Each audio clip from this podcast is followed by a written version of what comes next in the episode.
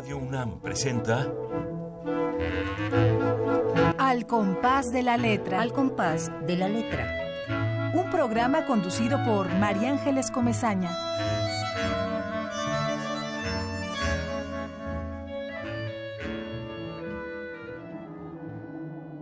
El viento es un caballo. Óyelo como corre por el mar, por el cielo. Quiere llevarme. Escucha cómo recorre el mundo para llevarme lejos. Escóndeme en tus brazos por esta noche sola, mientras la lluvia rompe contra el mar y la tierra su boca innumerable. Escucha cómo el viento me llama galopando para llevarme lejos. Con tu frente en mi frente, con tu boca en mi boca, atados nuestros cuerpos al amor que nos quema, deja que el viento pase sin que pueda llevarme. Deja que el viento corra coronado de espuma, que me llame y me busque, galopando en la sombra, mientras yo, sumergido bajo tus grandes ojos, por esta noche sola, descansaré, amor mío. El viento en la isla, Pablo Neruda. How many roads must a man walk down before you call him a man? How many seas must the white dove sail before she sleeps in the sand? Yes, and how many times must the cannonballs fly before they're forever banned? The answer, my friend, is blowing in the wind. The answer is blowing in the wind.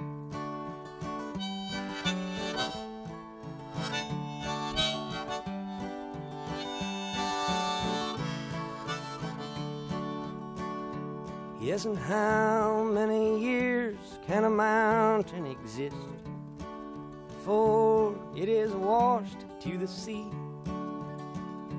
Yes, and how many years can some people exist before they're allowed to be free? Yes, and how many times can a man turn his head and pretend that he just doesn't see? The answer, my friend, is blowing in the wind. The answer is blowing in the wind.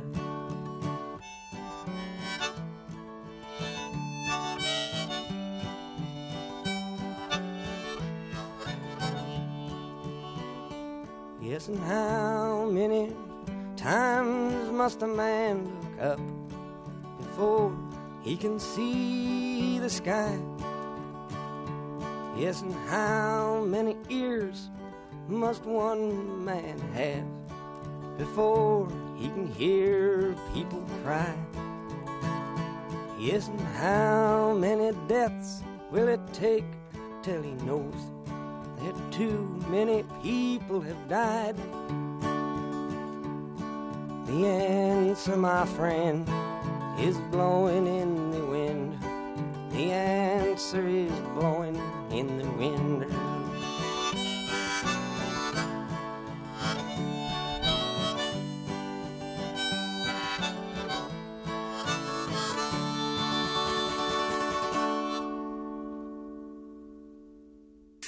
Queridos todos, buenas noches, los productores que están allá enfrente, eh, buenas noches, el tráfico, la locura para llegar a Radio UNAM, qué maravilla llegar a, este bálsamo de música. Qué maravilla reiniciar este programa al compás de la letra, este nuevo compás de Radio UNAM que nos recibe con ni más ni menos eh, nuestra, nuestra primera ruta, la ruta de la palabra viento, que fue la ruta que prometimos iniciar en el programa pasado y que hoy se inicia pues con nuestro queridísimo Bob Dylan. Cuántos caminos debe recorrer un hombre antes que le llames hombre, cuántos mares debe surcar una blanca paloma antes de dormir en la arena, cuántas veces deben volar las balas de cañón antes de ser prohibidas para siempre. No, bueno, este poeta recién nombrado Premio Nobel de la Literatura, eh, muy polémico este Premio Nobel, para mí, me, a, mí me parece maravilloso, a mí me, me parece que se está poniendo una medalla a, los, a mis años 60, que se está poniendo una medalla eh, a, un feeling, dirían nuestros vecinos del norte, a un sentimiento, diríamos nosotros, ¿no? Lleno de poesía, lleno de metáforas, lleno de maravillas. Estamos en al eh, compás de la letra y la palabra del viento nos va a llevar por sus múltiples rutas. Y el día de hoy tenemos el gusto y el honor de, tener con, nosotros a un gran escritor, un entrañable amigo, eh, al doctor Ricardo Pozas Orcasitas. Voy a leer cuatro cositas de Ricardo que tengo en esta solapa maravillosa de su libro que se llama ni más ni menos que Litoral del Viento, del que vamos a hablar, del, al que vamos, del que vamos a leer un montón de, de poemas. Ricardo Pozas Orcasitas nació aquí en la Ciudad de México, es doctor en estudios latinoamericanos, en sociología política, es maestro en letras hispánicas, eh, ha publicado más de 60 artículos en muchas revistas, ha escrito muchos capítulos de libros, se ha especializado en los años 60, ha escrito sobre el movimiento médico, un libro espléndido. Eh, los nudos del tiempo es otro de sus títulos. Su poesía ha sido publicada publicada en nuestra revista de la Universidad de México, en nuestra espléndida revista de la UNAM, en Fractal, otra revista de análisis político y también literario, ¿no? En el periódico de poesía, nuestro periódico de la UNAM, en la revista de literatura hispánica, en muchos suplementos y bueno, tenemos ahorita aquí frente a nosotros dos de sus magníficos poemarios, Litoral del Viento y Las Voces del Tiempo y saludamos a Ricardo Gracias por estar con nosotros, Ricardo. ¿Qué, qué te evoca a ti nuestro Blowing in the Wind, nuestro Bob Dylan? Cuéntame, Ricardo. Primero, gracias, gracias por estar con nosotros. Bueno, pues muchas gracias por invitarme. Lo que primero me evoca Bob Dylan es que hay un cambio muy importante, hay una inflexión en el premio Nobel. El premio Nobel hoy es dado a un hombre que surge y expresa los sentimientos colectivos y la masa. Dylan está allí en el resurgimiento de las masas de jóvenes que reclaman la libertad. Ya no es un escritor que se encierra, es un escritor que es voceado, cantado, por la cantidad de jóvenes de la década de los sesentas que lucharon contra la guerra, la injusticia y que pelearon por el bienestar de todos. Y Dylan es la expresión de eso. Es un, es un poeta que está en la calle, como estuvieron en la calle y en la lucha Miguel Hernández, García Lorca con las compañías de teatro o los, la gente de los contemporáneos. Son los poetas del público, del espacio público, no del ensimismamiento.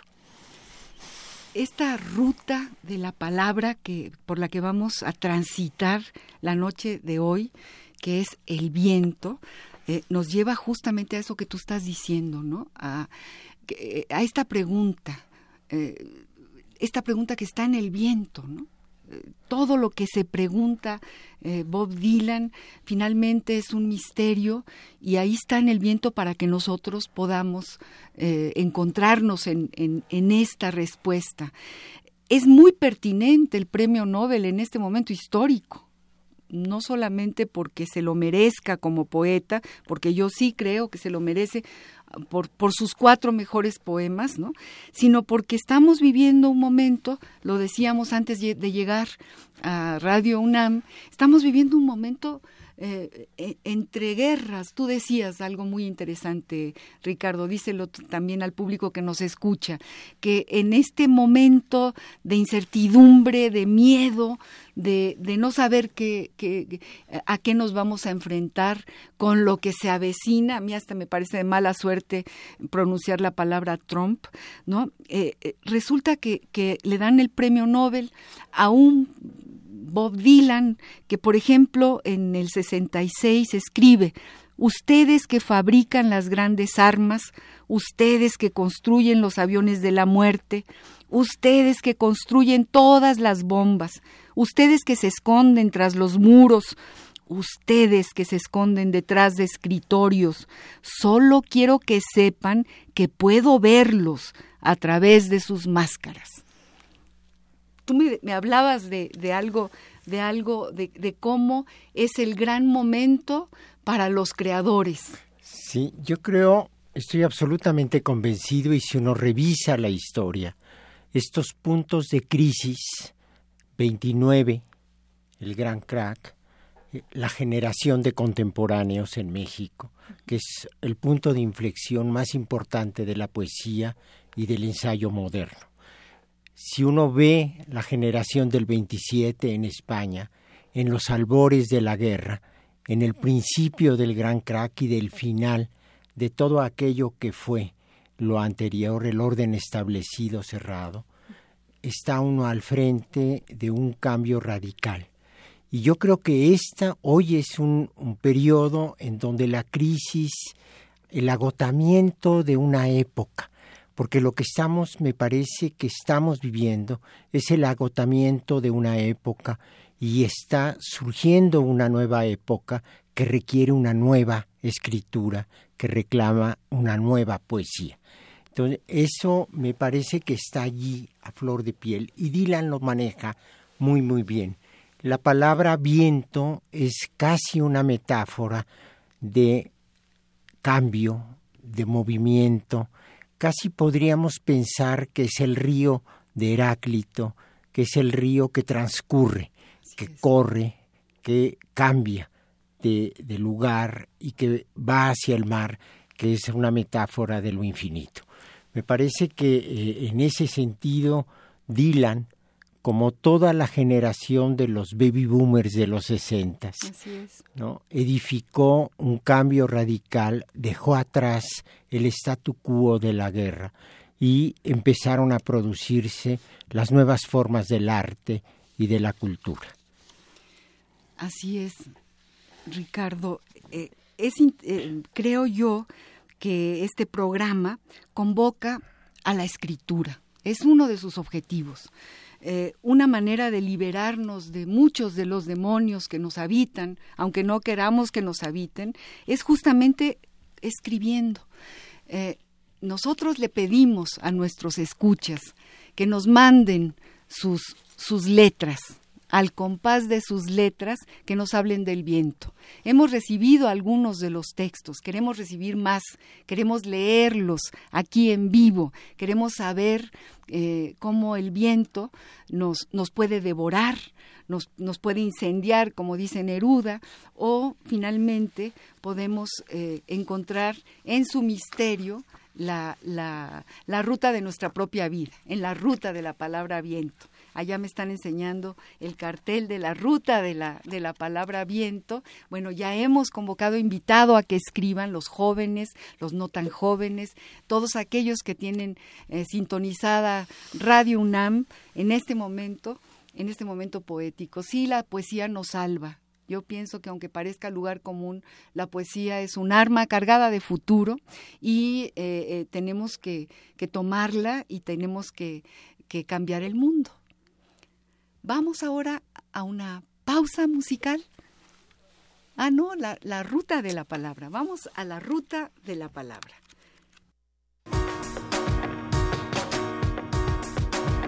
La ruta de la palabra.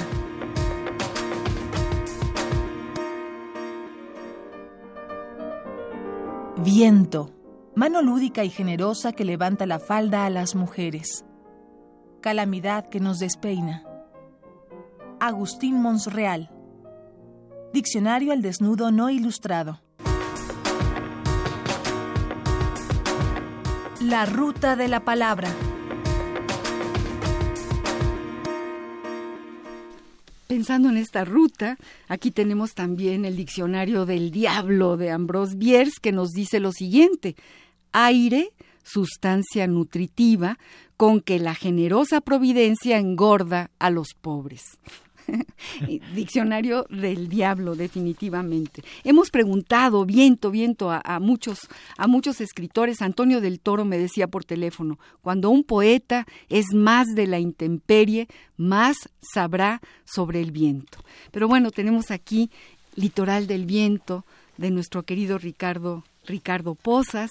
Tenemos, yo he, anotado varias, varias de, de, los poemas en donde aparece esta palabra atraviesa todo el poemario, ¿no? que es un poemario con poemas eh, muy redondos, un poemario lleno de fortaleza, que, a mí me evoca las voces de, de, de Huidobro, por ejemplo, me, me evoca eh, quizá a veces a Gerardo Diego, eh, me evoca desde luego a Octavio Paz, son evocaciones, como que la poesía se tiene parientes, parientes en sus voces, en sus, en su sonido, en este sonido que es el que llega al fondo del alma. Y aquí eh, eh, Ricardo Pozas que es un espléndido poeta, además de ser eh, doctor, politólogo, eh, analista muy sesudo de la realidad nacional e internacional y de la historia.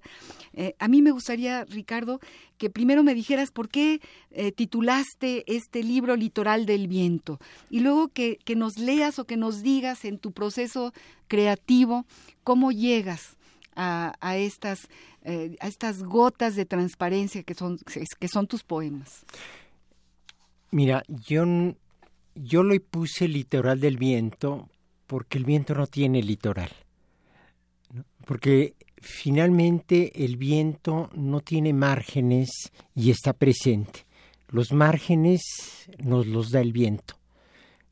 Cuando nosotros nos enfrentamos al viento, nosotros nos enfrentamos a un entorno, nos enfrentamos al mundo, nos enfrentamos a la vida y el viento nos va marcando cómo vamos en el curso del tiempo. Entonces, el viento es la posibilidad de la vida, es el referente de lo externo, es el referente de lo que nosotros establecemos como vínculo con los demás y es al mismo tiempo la posibilidad de la vida.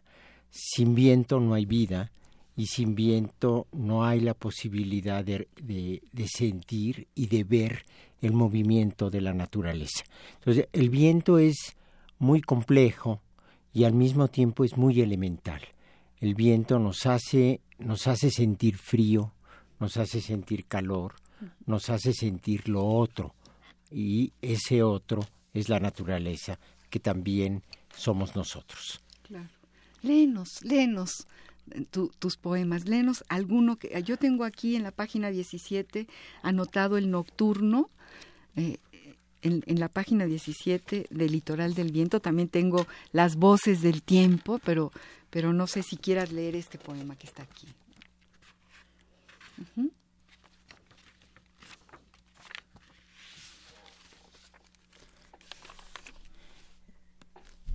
El viento, el, viento rumorea entre las hojas el otoño de un hombre, travesía de vacíos por las que va la soledad al encuentro de su propio miedo, hueco que espera del otro lado de la noche en la zozobra de la alcoba.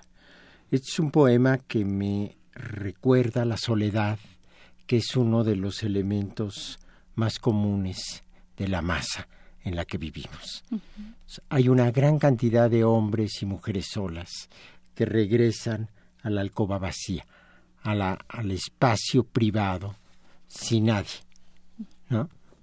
Sí, hueco que espera del otro lado de la noche en la zozobra de la alcoba.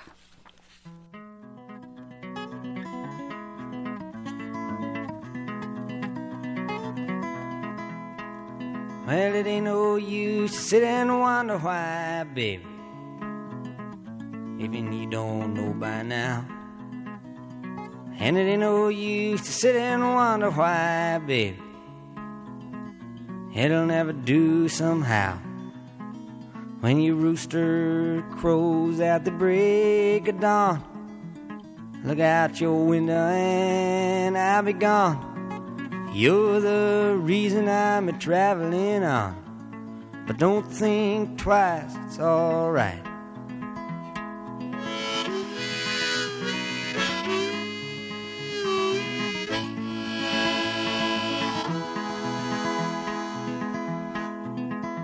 And it ain't no use in the turning on your light, baby. The light I never knowed. And it ain't no use in turning on your light, baby. I'm on the dark side of the road. But I wish there was something you would do or say to try and make me change my mind and stay. But we never did too much talking anyway. But don't think twice, it's alright.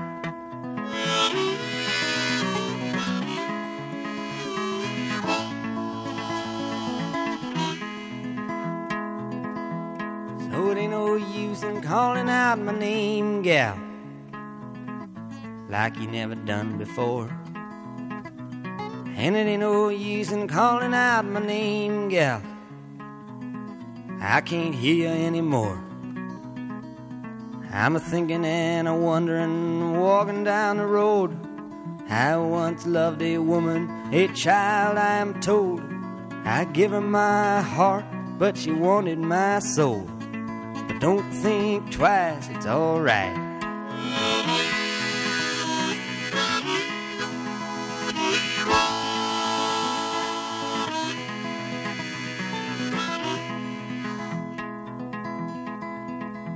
So long, honey, baby, where I'm bound, I can't tell. Goodbye is too good a word, baby. So I just say fairly well. I ain't saying you treated me unkind. You could have done better, but I don't mind. You just kind of wasted my precious time. But don't think twice, it's alright.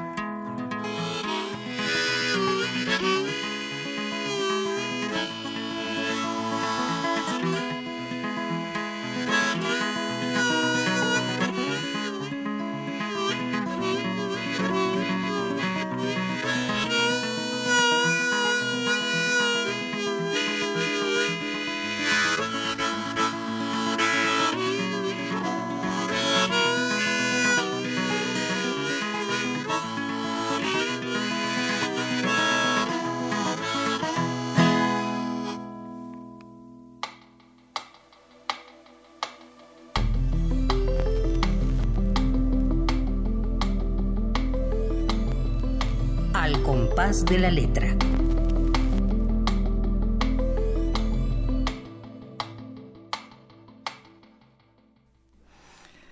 que aliviane, no lo pienses dos veces, está bien, está bien como eres, o te acepto, ¿no? Era un poco esa idea de que, de que nos acepten, esa, la idea de los sesentas. Aquí estamos, somos el otro, pero existimos.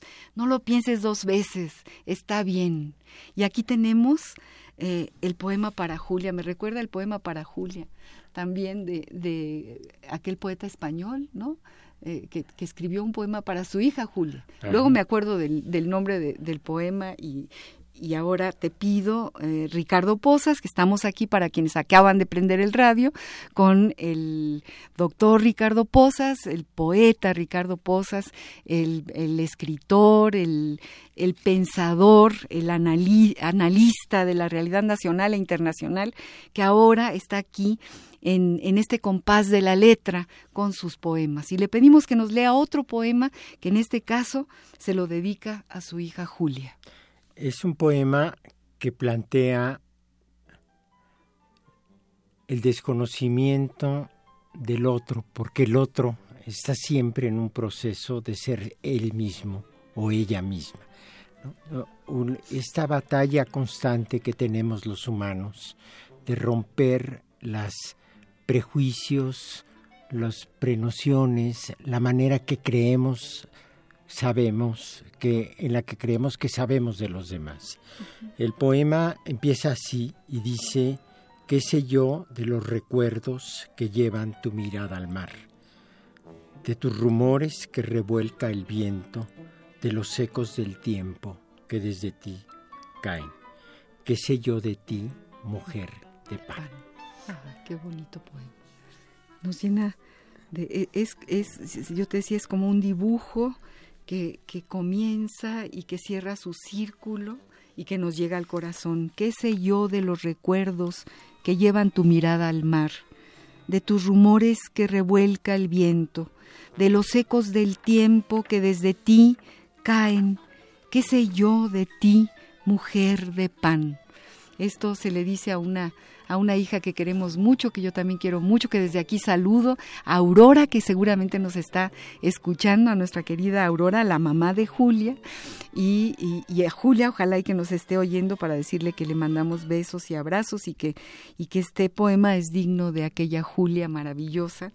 Eh, que, queremos tanto, que queremos tanto. Y bueno, regresamos a, al viento. Estamos, acuérdense, en nuestro programa eh, cuya ruta nos lleva a una palabra y en este caso es la palabra del viento y los invitamos, los hemos invitado varias veces a que escriban, a que se suelten sus demonios, a que limpien el alma con el viento y lo pongan en un papel con un lápiz y nos manden lo que piensan sobre el viento. ¿Qué dice Rosario Castellanos? Me tendí como el llano para que aullara el viento y fui una noche entera ámbito de su furia y su lamento. Y tenemos otro poema magnífico también que nos evoca eh, el viento. No sé si tú lo tengas ahí o quieras leer alguno, alguno en, en, particular. ¿Quieres? Yo tengo aquí eh, en la página 25, pero creo que tenemos dos ediciones distintas. No, es la misma. Es la misma. Me he pasado la vida y este eh, tiene que ver con, con el paso, con, eh, con, con, aunque no hable específicamente de, ese, de, ese, de esa palabra, de, sí, sí nos evoca esta ruta del viento. Si, si el viento como metáfora, el viento, el viento como cambio, el viento como manera de seguir el curso de la vida. Dice, me he pasado la vida persiguiendo una ausencia, llenando de cuerpos una sombra, dando recuerdos a un, a un comienzo reinventado con olvidos. Y aquí hay es el, este juego entre memoria y olvido, este juego en donde la memoria tiene que eh, rehacer con olvidos su propia presencia en nuestra propia vida. Hacemos memoria solo en la manera en que la reinventamos y volvemos a olvidar para volver a inventar. Exacto.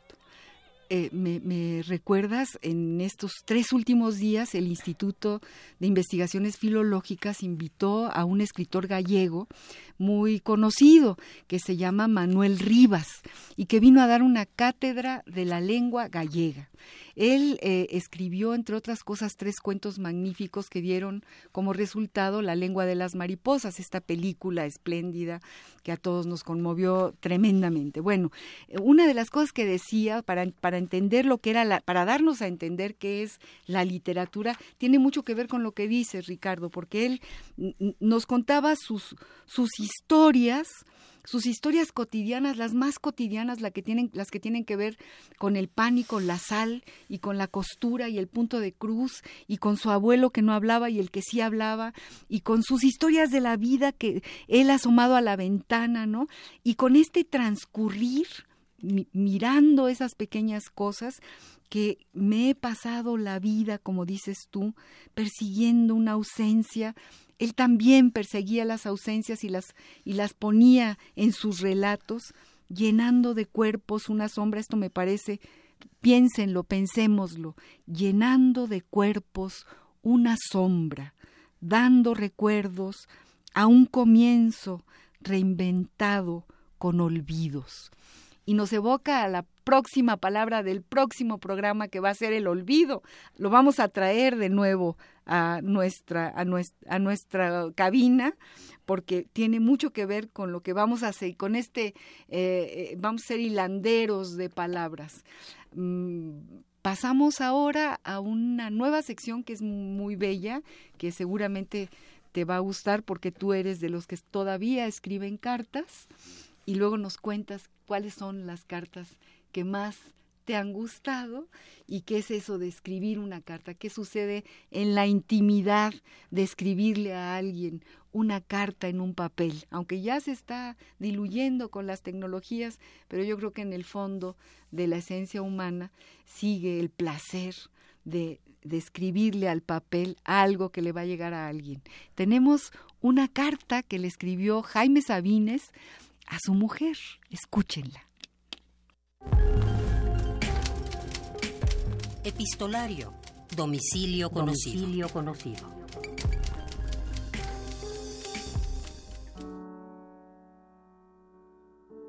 Harto bien sabemos que la muerte espera en cualquier parte.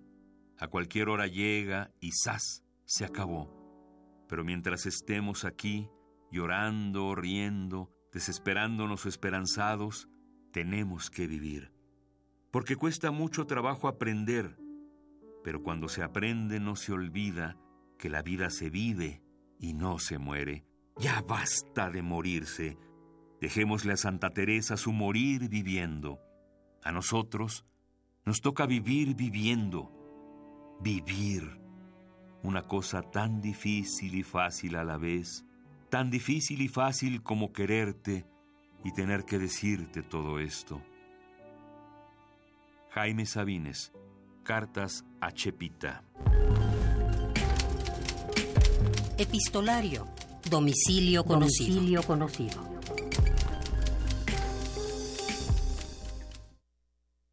Epistolario, domicilio conocido y nuestro Jaime Sabines escribiéndole a su querida Chepita y, y, volvemos a esto de las cartas, Ricardo. Este, se han perdido, se ha perdido este ensueño de escribirle a alguien, de mandarle un papel, de, de mandarle una palabra más bien. Yo creo que la carta es una forma de la escritura y la informática es una técnica de la escritura. Entonces, el problema es no permitir que la informática marque la forma de la escritura ni el sentido de la escritura. Yo escribo cartas por correo electrónico, pero es correo. ¿no? Y entonces le mando a mis amigos cartas. Claro. Les mando cartas en el formato electrónico uh -huh. Uh -huh. que verán en los dispositivos, pero la carta está allí. El problema de los dispositivos es que te cuartan la palabra y te la segmentan y te la hacen, te hacen un pensamiento en donde das por terminado incluso lo que aún no comienzas. Entonces, atreverse a escribir cartas informáticas es volver a retomar la palabra que nos vincula y nos establece el, la relación y el afecto con aquellos que queremos.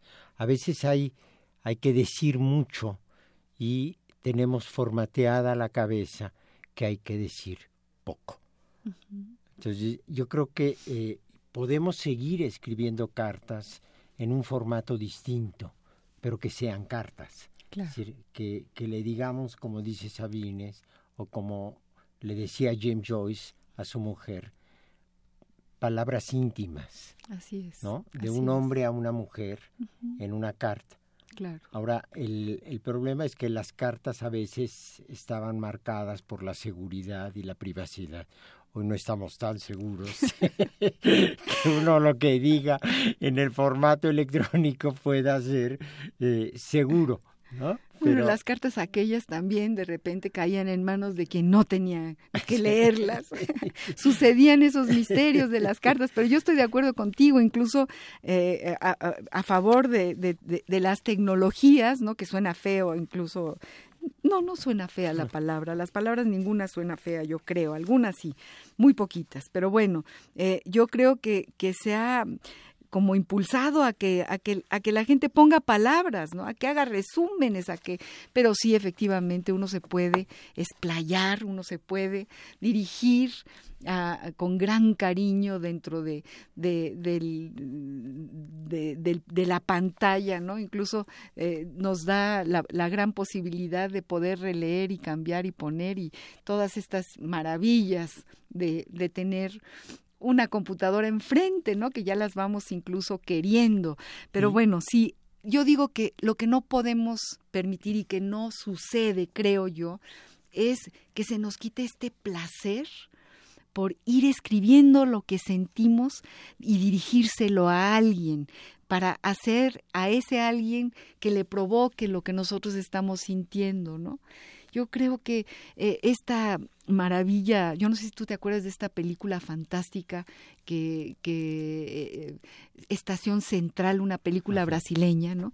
Donde había una mujer que estaba sentada en un escritorio y que, y que vendía eh, el que le, le los, los analfabetas le, le contaran las cartas y ella escribía, escribía las cartas y luego a veces las mandaba y a veces no, pero es como una una maravilla esa metáfora de ver a un señor contándole a una escribana, ¿no? Y escuchando el teclado, lo que le quiere decir con mucha formalidad, por medio de la presente, le quiero decir que la quiero, ¿no?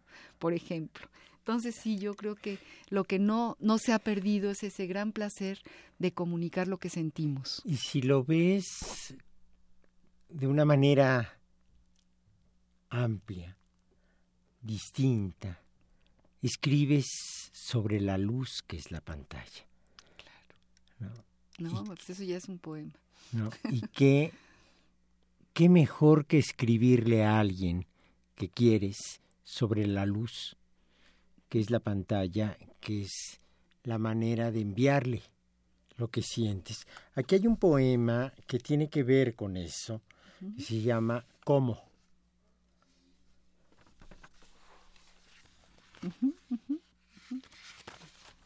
Y dice, es como una carta, es, es, es lo que está detrás de una carta o de empezar a escribir a alguien. Y dice, ¿cómo te llamo? Te nombro, te digo. ¿Cómo le doy a mi voz un puerto? Uy, qué bonito, qué maravilla. The answer is blowing in the wind. ¿Cómo le envías a alguien eso que sientes, eso que piensas? Y las cartas eran, en ese sentido, maravillosas, porque a lo mejor las cartas eran los recuerdos dados y los recuerdos hechos y dejados en el papel. Fíjense, ¿cómo te llamo? Te nombro, te digo. ¿Cómo le doy a mi voz un puerto. Es que es lo que te digo. Me, me recuerdan algunos poemas hasta de Gauss, ¿no? Así como redondos, como, como una pintura que, que, que, llega, eh, que, que tira su flecha y da en el blanco justo vamos a una sección eh, muy importante para la UNAM, para lo que la UNAM hace, que son, pues son eh, las salidas del horno, son sus calentitos, sus libros recién salidos que, que, nos llegan y que tenemos que difundir para que todo el mundo sepa la gran obra de, editorial que la UNAM todos los días eh, produce en nuestra magna casa de estudios. Calentito.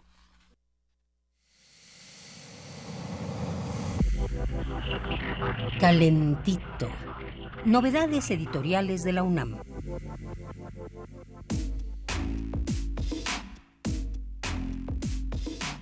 Uno de los formatos más prácticos y atractivos que edita la UNAM es sin duda el de material de lectura. Esas extraordinarias selecciones o antologías de su colección de cuento contemporáneo o poesía moderna se publican desde los años 70, por lo que son anteriores a los formatos de bolsillo que se comercializan en esta época.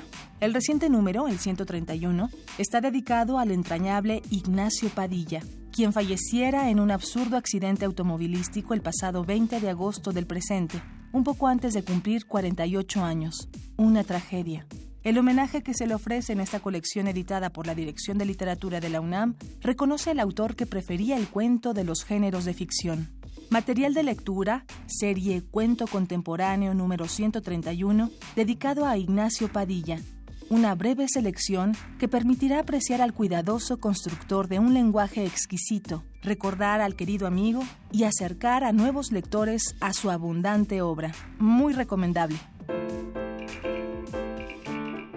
Dentro del periodismo, en específico del periodismo cultural o literario, hay una creencia de que la crónica es el género de no ficción con mayor auge, reconocimiento, complejidad. Y resaltamos el término auge porque si bien es cierto que expertos han coincidido en que este género nació en nuestro continente con los cronistas de Indias, también lo es que actualmente los ojos están puestos en lo que otros han llamado periodismo narrativo o periodismo de autor, Darío Jaramillo Agudelo compiló la antología de crónica latinoamericana actual en 2011, publicada por Alfaguara. En 2012, el catalán Jordi Carrión publicó Mejor que ficción, crónicas ejemplares en anagrama, en su colección Crónicas.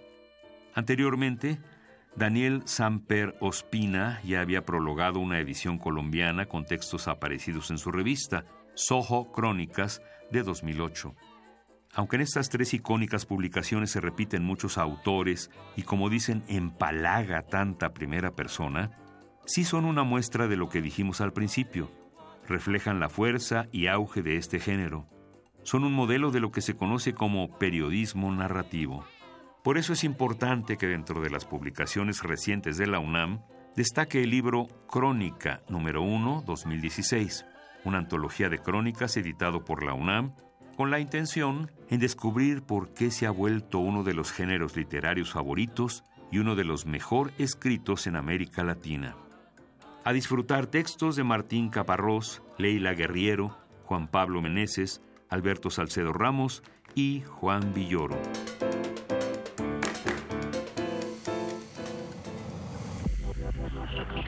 Calentito Novedades editoriales de la UNAM.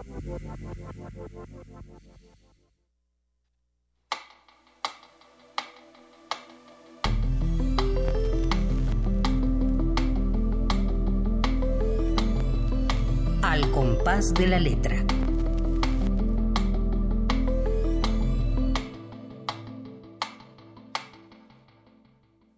Muy recomendables, material de lectura y crónicas, no se lo pierdan. Recuerdo el material de lectura de hace muchos años, 20 años, que realmente ahí las plumas de todos los jóvenes eh, nutrieron esta magnífica colección. Estamos a punto de irnos, se nos ha ido el tiempo como agua, así como agua, y nos da mucha pena, pero bueno, queremos todavía pedirle a Ricardo Pozas, nuestro poeta invitado, nuestro querido invitado, que nos lea un poema de su, de su libro más reciente, publicado por el Fondo de Cultura Económica, que tienes ahí presente, Ricardo. Sí, voy a... Lo, los poetas siempre nos estamos preguntando qué es la poesía. ¿no? así es. Eh, yo creo que es un vicio del creador. Como el científico se pregunta siempre qué hace ciencia, qué es la ciencia. Totalmente. Entonces, esta manera de construir el conocimiento y indagar y dudar incluso de lo que construyes como saber.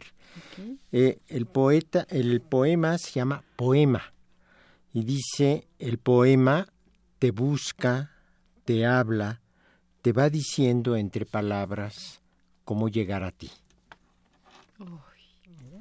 Vuélvelo a leer, Ricardo. O lo leo, lo leo, déjame que lo lea en esta eterna pregunta, decía Damaso Alonso, eh, la poesía no existe, es, es, no se puede definir, es lo indefinible. Poema. El poema te busca, te habla, te va diciendo entre palabras cómo llegar a ti te escribe, ¿no? Es una manera, también Cardosa y Aragón decía que, que la poesía te iba escribiendo, ¿no? Iba, uy, es un poema maravilloso. Yo quiero leer rápidamente eh, esto, eh, esta pequeña reseña chiquitita que habla de la poesía de, nuestro querido Ricardo, porque creo que vale la pena. Eh, en, en las dos contraportadas, en la cuarta de Forros, dice, en la poesía de Ricardo Pozas Orcasitas, la vida nos reencuentra. Es un saber del mundo a través de la palabra, siguiendo el trayecto del alma, camino que va de la experiencia a las formas de nombrarla. En palabras de Octavio Paz, Ricardo Pozas traza puentes entre la poesía y la reflexión. Su poesía es un, es un tiempo, a un tiempo íntima y reflexiva de manera natural, su pensamiento poético nos lleva por las formas precisas en las que el espíritu humano edifica sus sentimientos. Esto es lo que acabamos de escuchar en estos poemas magníficos de nuestro querido invitado Ricardo Pozas, que queremos volverlo a invitar que le damos las gracias por haber estado aquí en Radio UNAM. A todos ustedes les damos las gracias. Le damos las gracias a nuestros solidarios y queridos compañeros allá en los controles técnicos, Jesús Silva Ruesgas, en la asistencia Miguel Ángel de Jesús Rentería, en la producción nuestro talentosísimo productor Baltasar Domínguez. Los esperamos la próxima semana. Recuerden, la ruta de la palabra será el olvido. Ricardo, Ricardo Posas, leerá otro poema sobre su más reciente publicación. Pensamos que ya se nos había acabado el minuto, pero no, los minutos todavía pueden exprimirse y tenemos el privilegio de terminar dándole la palabra y la voz a nuestro querido Ricardo Posas para que lea lo que él quiera de sus tres, cuatro libros magníficos que nos ha traído aquí a, a, las, a, las, a la cabina de Radio UNAM. Voy a leer uno más de los poemas en la relación del poeta, que no es el poeta. El poeta es como los demás y puede, tiene la posibilidad de decir todo aquello que todos sentimos. A veces las limitaciones que nos impone la cultura no nos deja hablar sobre nosotros. El poema se llama Incertidumbre. Ando entre palabras a ver si algún día me digo lo que busco.